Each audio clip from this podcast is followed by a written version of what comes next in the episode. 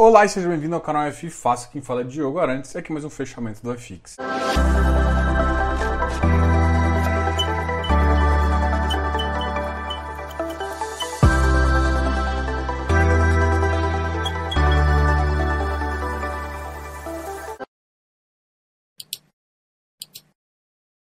E hoje, como você sabe, na segunda-feira a gente fala um pouquinho do relatório Fox, depois a gente vem com as notícias e a gente faz um overview dos fundos imobiliários para você.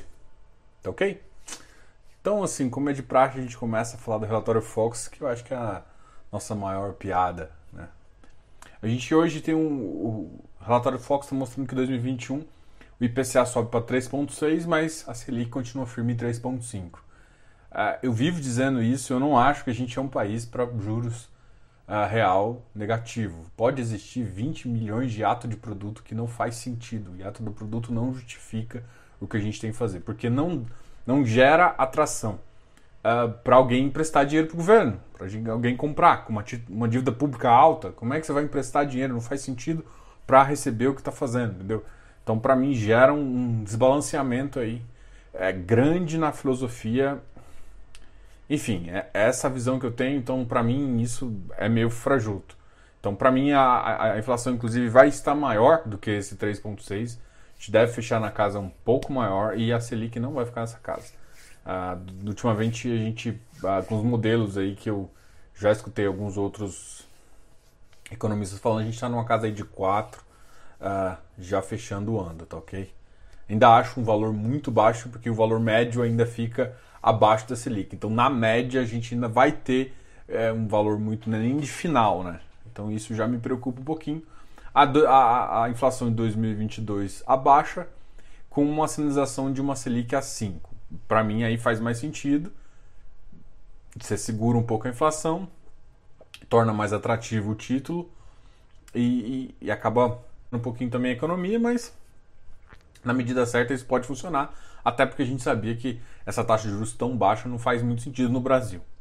O PIB não está crescendo tanto quanto o Banco Central queria, já 3,47 eu já acho muito baixo, a gente tinha que crescer mais do que isso. Em 2022 a taxa é 2,5, mas também não vejo grandes modificações ou visões para isso. Eu, eu me, me preocupo mesmo essa visão IPCA Selic.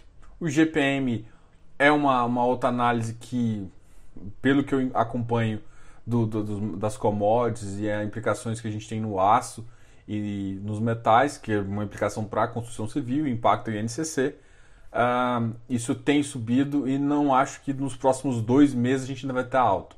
E o NCC alto é uma das coisas que pode puxar é, o nosso amigo GPM para cima, pelo menos para os próximos dois meses. Não, não, deu in, não deu ainda, não está naquelas alturas de dois, lá vai cacetada, mas também não é uma época de é, essa pensando no ciclo, a gente já pode pensar num ciclo mais baixo, mas, mas ainda está muito mais alto que o normal. Então, o GPM deve permanecer alto por um tempo aí, é uma coisa que você tem que fazer. Eu não acho que justifique alguns preços nos fundos imobiliários ligados ao GPM, não faz muito sentido para mim, mas é o que está sendo jogado agora e a gente tem que observar isso e tomar muito cuidado porque da mesma forma. Porque assim, vamos, vamos ser, ser honesto. Vamos ser. Como é que você. Você tem o quê? Vamos lá. Vamos supor que você tem. Vou pensar aqui. Você tem 100 mil reais. Você tem 100 mil reais, seu patrimônio é 100 mil reais, esquece casa, esquece tudo mais. Supor que você vive de aluguel, tem 100 mil reais em dinheiro. Desses 100 mil reais, é óbvio que você não vai ter 100 mil em fundos imobiliários. Tá? Então, basicamente, o que eu tô querendo te falar é o seguinte: você tem o quê? Uns 5 mil, 10 mil, sei lá, 30 mil em fundo imobiliário. Desses 30 mil você faz uma carteira diversificada, você tem uns 2, 3 mil aí em GPM. Então não adianta você comemorar o IGPM com 2 mil, sendo que você gasta 5 mil e esses 5 mil está cada vez consumindo mais. Então tem que tomar muito cuidado em comemorar o IGPM, porque o índice inflacionário ele corrói muito mais o seu poder de consumo do que você vai ganhar nos seus investimentos, principalmente alguém que está com um potencial tão pequeno. Então, você, mesmo alguém numa carteira diversificada, o GPM alto não, não ajuda ninguém. Ninguém. Porque ninguém fica tão exposto a IGPM o suficiente para falar assim, beleza, eu ganho muito mais com os meus gastos do que está aqui. Bom, não, é, não, digo ninguém, alguém muito rico sim, porque o cara tem um milhão e gasta, sei lá, 50 mil, é fácil dele ter acima de 50 mil no GPM e isso pode sim beneficiar ele. Mas a maioria da população não tem, em contrapartida com que ela olha. Então, assim, ela ganha. Você está tá ganhando 10% aqui perdendo 20% no, na, na, sua, na sua vida como um todo, nos seus gastos. Então, assim, tem que tomar cuidado com o que se comemora. E tem que tomar cuidado com que se. com como se pensa, né? Porque o, o correto é o seguinte, cara, inflação é ruim.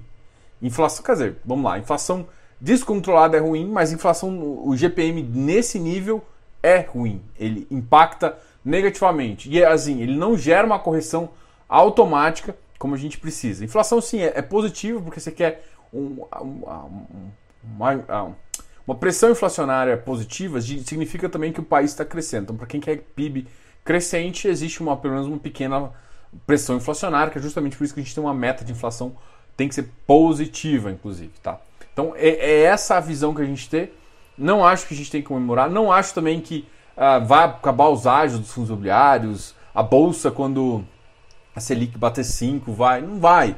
Atrapalha, atrapalha, porque você tem uma taxa de nível de risco que vai aumentando, isso gera um pouco. É, você vai procurar ativos com risco adequado à taxa livre de risco, né? Que, que pague o prêmio adequado, né? Então isso, isso é bem interessante aí de se comentar.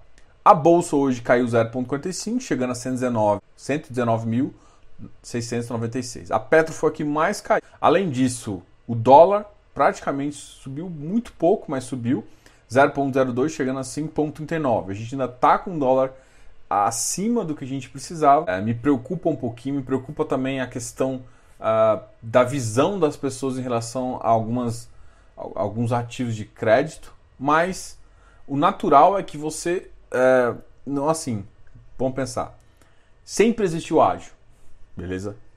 Sempre existiu ágio. Se você for olhar historicamente, sempre existiu ágio. A grande questão é o quanto vale esse ágio.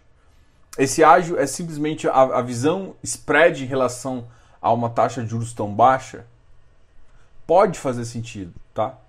Se, então, se for essa relação, e parte é, em vez de você estar tá usando os juros de uma taxa 5 anos, uma taxa NTNB, você está usando o spot para fazer uma avaliação, o que gera um, um, certo desconforto no preço. Mas se for isso, quando tiver um ajuste para um ajuste mais adequado, uma faixa de 4,5 4,5 a 5% de Selic, você tem essa, essa visão mais, mais, mais em conjunto, ou seja, o preço vai cair. Tá? Todo mundo, que assim, Vai cair para tudo? Cara, não. Por uma, todo mundo não dá para você pensar em fundo de tijolo abaixo do preço de custo de reposição. Não faz sentido. A visão de, de tijolo é diferente. Você tem que entender isso. Não significa que não caia preço, mas significa que você tem sim que olhar ele como um ativo de tijolo. No mini curso que, a, que vocês provavelmente alguns já viram aqui, a gente tem um seja membro aqui. A, nesse mini curso a gente agora incluiu um bônus lá no Hotmart, um bônus sobre FIP e FDIC, tá ok? Então no final do curso vai ter um bônus aí explicando um pouquinho sobre os FIPs e os FDICs. Espero que vocês gostem, vai ser muito massa aí. E pra e assim, uh, amanhã a gente vai fazer uma aula para todo mundo que é membro aqui do canal sobre tirando justamente dúvida de valuation sobre o modelo de Gordon. Eu vou entregar as todas as nossas planilhas para vocês, tá ok? Então, para quem for membro, vai receber, então seja membro, se torne membro. Se inscreva aqui no canal, dá um like nesse vídeo, isso também é sempre muito importante. Então, bora falar de ativos? Bora, né? Vamos começar com o DEVA. O DEVA 11 teve uma alta de 2,53, 145 pontos, 145 reais.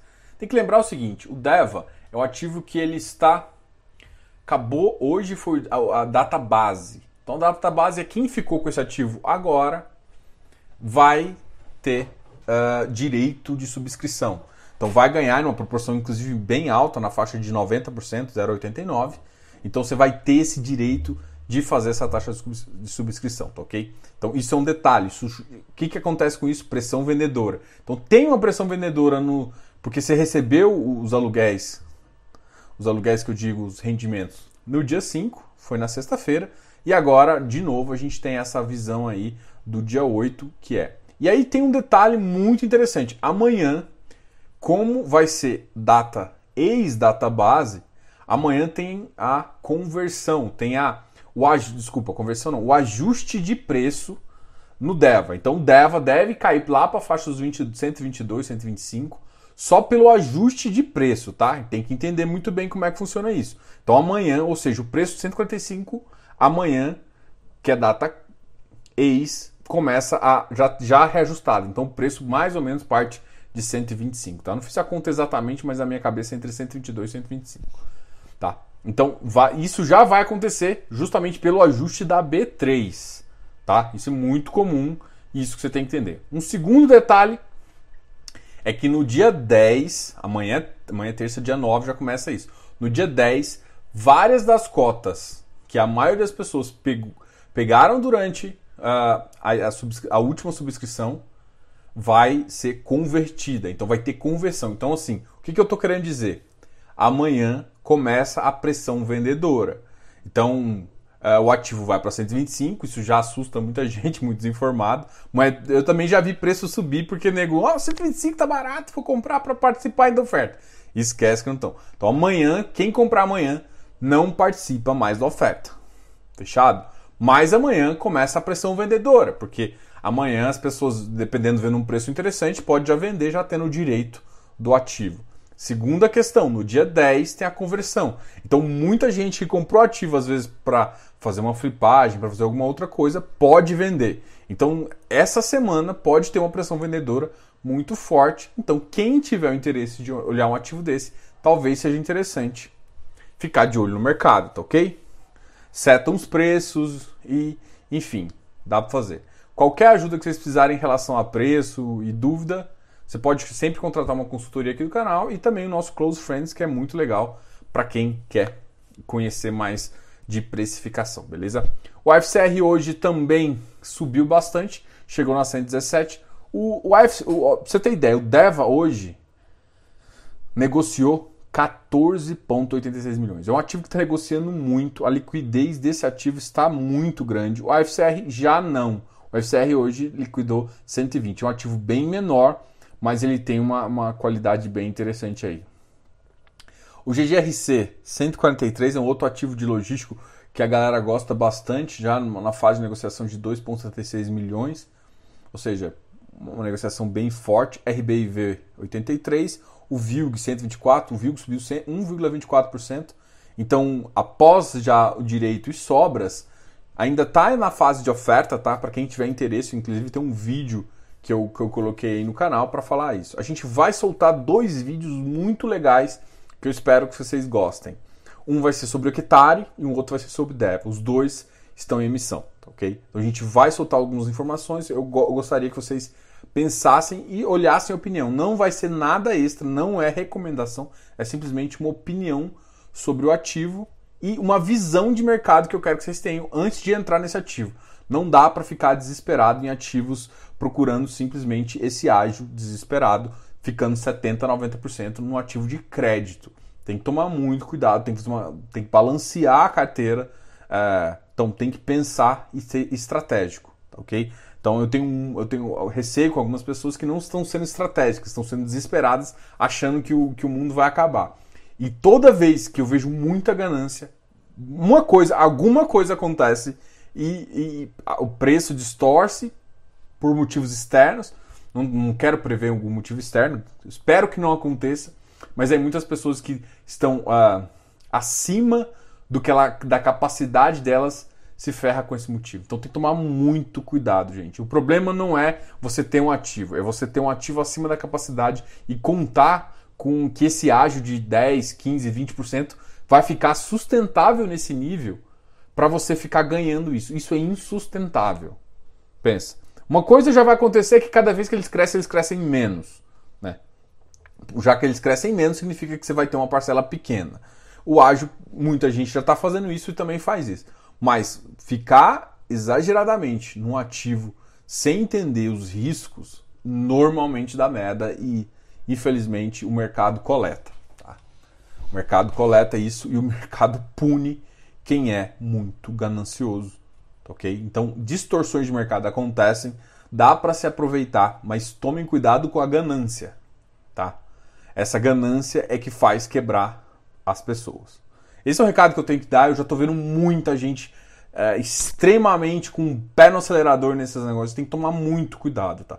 Não, tô falando que o ativo é ruim, não tô falando nada nesse sentido.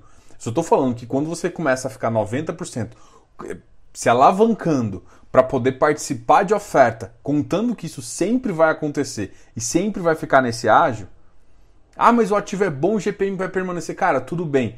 No cenário, por enquanto, o cenário está se mostrando favorável. Mas o mercado é muito engraçado. O mercado pune, o mercado vira. Virar uma coisa dessa, o ativo partir de uns 150, 140, qualquer um desses ativos de crédito, para 100. E ficar assim por um tempo. É, então, você está preparado para essa virada? Se você não pensar que o mercado pode virar, você pode tomar muito cuidado, ok? Então, esse é só um recado. É, é, é, assim, o meu papel às vezes é botar medo em vocês, porque tem muita gente coragem. E eu te falo um negócio: corajoso não fica, não. Corajoso sai do jogo. Pode ter certeza. Eu já vi muita gente, muita gente tomando extremamente tomando erros extremamente. Não quero usar uma palavra aqui, uh, mas extremamente pífios, bossa, boçais, assim. todo mundo sabe que não tem que fazer isso, fazendo e saindo do jogo e depois ficando desesperado aí para correr atrás. Enfim, eu, eu, eu, fico preocupado com você. Se você estiver tranquilo, tamo tranquilo, tamo junto. Recado dado, bora. Vilg terminou parte, 5 milhões hoje. 1,24%. VISC voltou a subir também, 115, uma alta de 1,16. NCHB 105 é um outro ativo que começou a negociar numa faixa mais interessante, 400k uh, hoje. Então é um ativo que eu acho que logo logo vai vir uma emissão, né? Ou o JP também 2.81. Então o JP está negociando mais também. Bem interessante. O RBIR 80, ainda negociando quase nada, 50 50 mil. RBRF 100. Tem que lembrar que ainda vai ter a conversão dos ativos da RBRF, então fique uh, um outro ativo que subiu bastante e teve um resultado muito positivo, resultado distribuído para o seu cotista, foi o CVBI. O, ano, o último rendimento foi 1,95, que era exatamente exagerado, mas esse resultado já foi de 1,24, o que também é muito positivo e que pode te ajudar aí a, a, tomar alguma decisão sobre o ativo que está em emissão. E também a gente tem um vídeo aqui mostrando a explicando um pouco desses ativos. PVBI, no, PVBI 97,39, RVBI 0,45, tudo bem. Quasaragro 90,47, uh, Vigip, Vigip 113, Habitat 124. Então são os ativos aí, os Habitat subiu 0,13.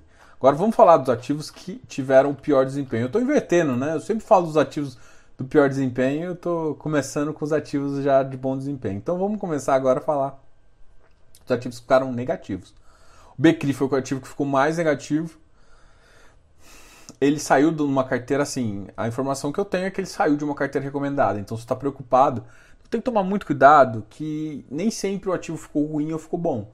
Mas uh, uma casa de análise recomendou ou não, isso influencia muito no preço, tá ok? Então isso é uma coisa que você tem que ter. Um outro ativo que caiu bastante é o R11.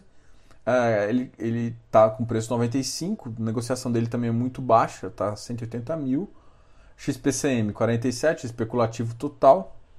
RECR 108 está em emissão, então fiquem de olho. Ó, o volume de negociação do RECR está muito grande, 11,22 milhões. O Iridium também, o outro ativo.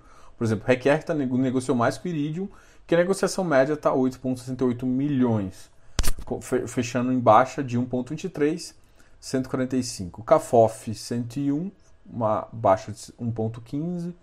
Uh, Tegar, uma baixa de 0,94, ficou 142. XP Properties está apanhando pra caramba. É, esse ativo apanhou bastante, 0,94%. XPCI 94,89, o MFI 112 é outro ativo também que caiu um pouquinho, a gente tem que ver o próximo resultado. O ativo está ligado no mercado de ação, que deu uma sofrida também. A, a, gente vai conversar com o gestor sobre esse fundo, então a gente é uma informação bem interessante. Um, um outro ativo que a gente, a gente vai conversar também com, com, com várias gestoras aí ah, em função de, de vários ativos. Essa semana a gente conversa com a Autonomy, tá? Essa semana a gente faz uma entrevista com a Autonomy. Ah, o KNCR também uma queda de 0,54, ainda sofrendo um pouquinho. O Vigir uma queda de 0,48. O Ibov 0,45. O VIG GT uh, 0,32. PATL 0,32. Hectare 0,29, uma queda de 152. O hectare já está ex, tá? Então ele já, já foi convertido na database, já teve uma pequena, uma pequena quedinha. Agora ele começa a sofrer um pouquinho com, com o pessoal fazendo uma arbitragem. Isso é, é o jogo que a gente está vivendo agora, vocês têm que entender. Né? Então tem que olhar agora como, como é que você vai fazer, talvez uh, olhar, fazer essa análise justamente dessas questões aí, tá ok? É, gostaria de lembrar vocês que se inscrevam aqui no canal, dão like nesse vídeo. Obrigado aí por assistir. É, amanhã tem mais e amanhã a gente vai ficar, vai falar ao vivo, a gente vai tirar dúvidas sobre o modelo de Gordon, tá ok? A gente tem, a gente tem uma, uma série de vídeos que eu fiz sobre uma análise fundamentalista, algumas ideias de como se fazer uma análise fundamentalista. Ainda vai sair mais um vídeo esse, esse mês e amanhã eu vou fazer uma live justamente amanhã às 8 horas, tá ok? Então amanhã às 8 horas para quem uh, é membro do canal, vai ter essa live. Grande abraço, Diogo, canal F Fácil.